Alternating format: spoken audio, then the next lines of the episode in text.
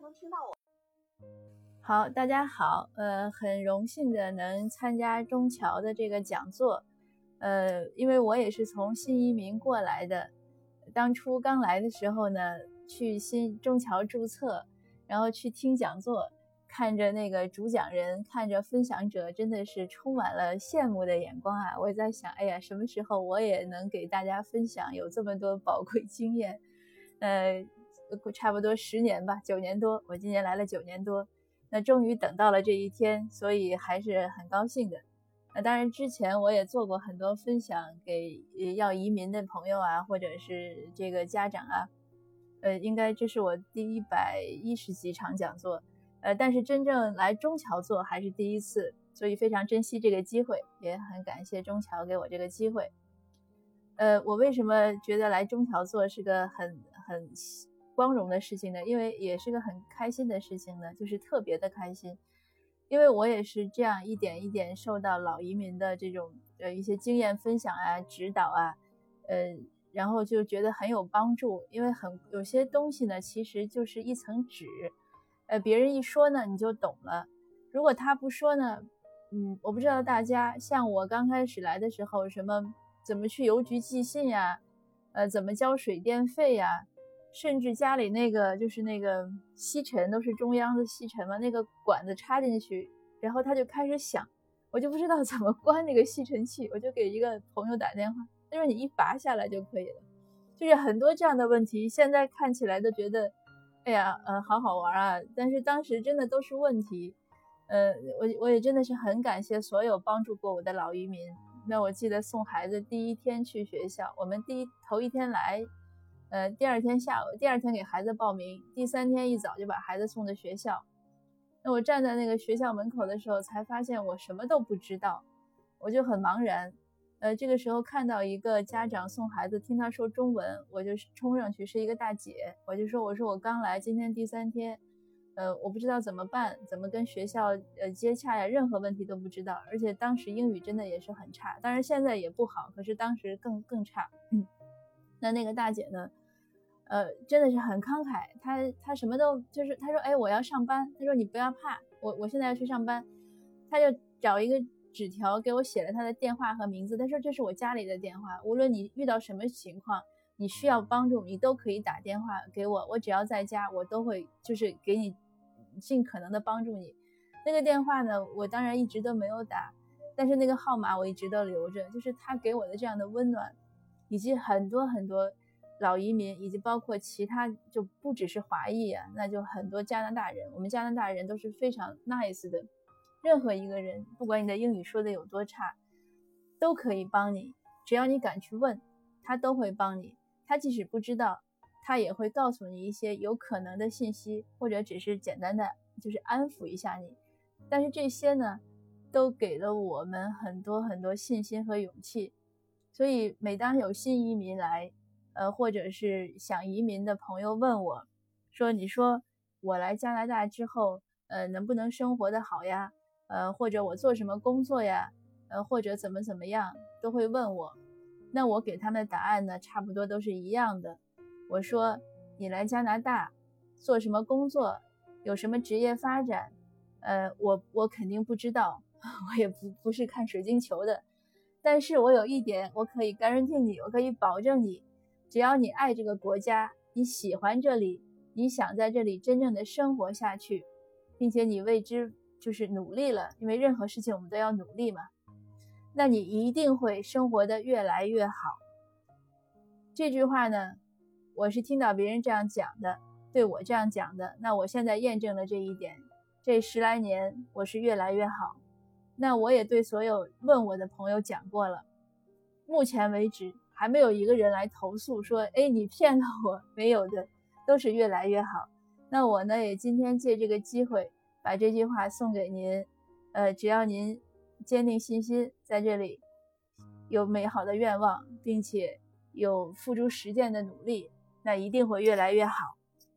那今天呢，是在讲疫情之下，这个题目呢是是苏菲亚帮我定的，我觉得蛮好。呃，本来我是讲说亲子关系，那索菲亚说这个其实是一个化危机为转机的过程，说的很好，很对。那这个题目呢就是这样，就是在疫情之下呢，我们怎么建立更好的亲子关系？那其实这个问题呢，也是和我刚才讲的这个，呃，我们的信念有关。一件事情，你首先要不要怕它，不管它是什么多困难或或多么 tough 吧，就是多么多么让我们难过呀，或者不不如意啊，但我们都不要怕它，我们要有一种乐观的心情。这个乐观呢很重要，乐观呢不是阿 Q 精神。乐观呢是，呃，就我看乐观是什么？就是这个事情发生了，不管我们希望和不希望它发生，但这个世界呢，不是以我们个人意志为左右的，对吧？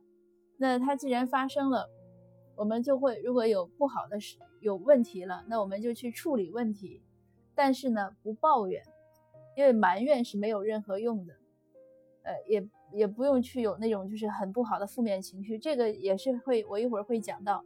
呃，这个会影响很多，不仅影响我们自己的生活，也影响到，呃，亲子关系，更重要影响到你孩子的未来。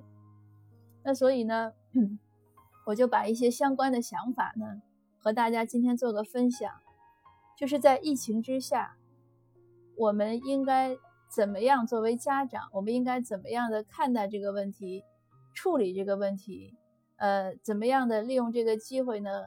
呃，也不是说能，就是说，呃。通过这件事情，其实给孩子、给我们自己一个成长，也给孩子一些教育，这些都是我们需要考虑的。那我就把这个疫情的亲子关系呢，分为，呃，怎么陪和应该是怎么说。我先来说怎么赔。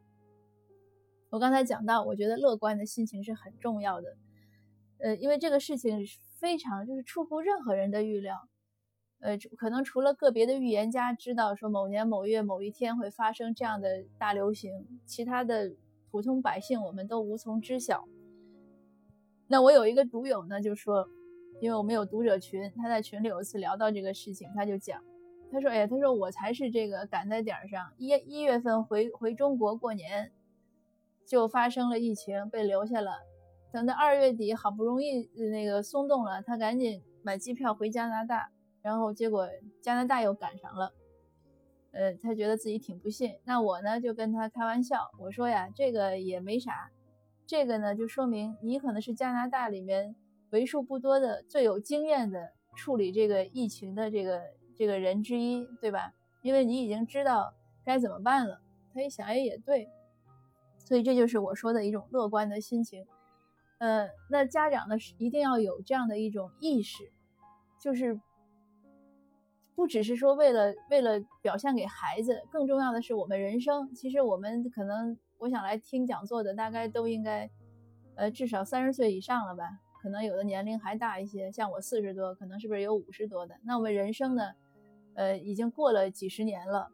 那在这过去的几十年中，我相信没有一个人都是是很顺畅的，从来没有遇到过困难，会吗？肯定不会。那我们未来的几十年，那有的人可能更长，可能一百年啊。未来的这些漫长的岁月中，也同样会遇到许许多多数不清的问题。呃，因此呢，我觉得我们养成就是我说的这个乐观的心态呢很重要。那就是这个乐观的心态，也不是说一蹴而就的，那就是一下子一下子培养嘛。每一次，呃，摔倒了你都能站得快一点，起来的快一点，呃，平复的快一点。呃，用这样练一练，慢慢就好了。那所以呢，就是怎么陪的这个时候呢，已经包括后面我说怎么说，一个最重要的事情就是不要抱怨。如果你一旦有抱怨的心态，一旦每天开始骂骂咧咧，就觉得这事儿怎么这么倒霉啊？嗯，怎么加拿大好好的这么少人还能有大流行啊？或者怎么这个官员们怎么抗疫不力啊？呃，什么口罩戴不戴呀？天天都为这些事情，嗯，说当然是有有意见说一下是对的。但是如果你不停的说，想起来就说，嗯，或者就是把什么都归咎于此，比如今儿不能上街了，哎，那你当然当然不能上街是因为这个大流行，但是你非把这个事儿，呃，搞得就是就是特别烦，哎，就觉得这个不能上街对你生活影响特别特别大。就是如果总有这样的情绪。那整个这个疫情的生活肯定都不会好，呃，所以一定是家长呢，就是要要有这样的平和的心态。那具体到一些细节中呢，就是怎么怎么陪孩子呢？其实怎么陪孩子，我觉得咱加拿大这边呢，要比国内容易的多。为什么？因为你很多人家都有个后院，对吧？即使说住公寓，那个那个整个它空间啊什么也相对要好一点，所以不是个太大的事儿。而且这边的小孩学校呢，本来上课也没那么严。嗯，所以他这个耽误个，你说一个月两个月，又正好赶上个春假嘛，就是也不会耽误太多。而且你像现在我孩子在上网课，当然他高中了，我不知道小学和初中是什么状况。那我看他们上网课上的也是很轻松愉快。嗯，而且对我来说呢，我觉得还好的一点呢，就是不用每天接送他了，他早上起来那个就直接下楼去，他他自己在地下室上，他就下楼去上课了。这个事儿我觉得都挺好，呃，所以轻松度呢确实要比国内好一些，但是仍然会有一些问题呢需要我们来应对。就像我这个屏幕上写的，呃，你看，就是尽量的平常心。第二点，这个我讲了。那第一点呢，就是作息时间规律，这个很，这个是很重要的，因为很多家长呢也不上班，或者也是在家上班，那孩子呢又是在家蹲，就是家里蹲，在家上学。那这个呢，就非常要求一个作息时间的规律。如果呢，你每天想几点起几点起，想几点睡几点睡，这个很容易呢。当然，首先是对身体健康不好，对身体健康不利的同时呢，也很容易影响心情和情绪，就晨昏颠倒嘛。这个是要注意的。所以我我的建议呢，就是疫情期间，即使全家都是家里蹲，那也应该有一个规律的作息时间。呃，不能随心所欲，这也同时就是给孩子立一个规范，要不然他将来上大学出去了，或者一个人生活了，他如果从小养成这样的随心所欲的习惯，他将来怎么可能自律呢？所以有的家长经常会跟我讨论怎么让孩子自律。我说你不能把他临门一脚踢出去的时候你在想，那你要从小就培养他。而从小培养他，这个家长的言传身教就很重要。就像我第三点写的，就是家长呢也不要，就后面其实也是这样，就是家长要注意两点。就家长，如果你也在家里蹲了，单位的工作可能没有那么多，呃，或者平时呢也没有特别不是不需要全职上班，呃那，那你可能空闲时间就更多了。而且有的家长因为不能逛街嘛，也也不怎么出去去公共场所活动，那就在家的时间多。那在家里呢，你一定要做一些自己喜欢做的有意思的事情，不要打麻将。就当然现在说这个 pandemic 时期也不能聚众，就不要打麻将呀，不要追剧，呃，不要那个网络聊天呀，不要刷手机，就是任何你不希望你小孩做的事情。你永远都尽量不要当他的面去做，就像有的家长，如果你不想让小孩吸烟，你不要当他的面吸烟、喝酒都是一样。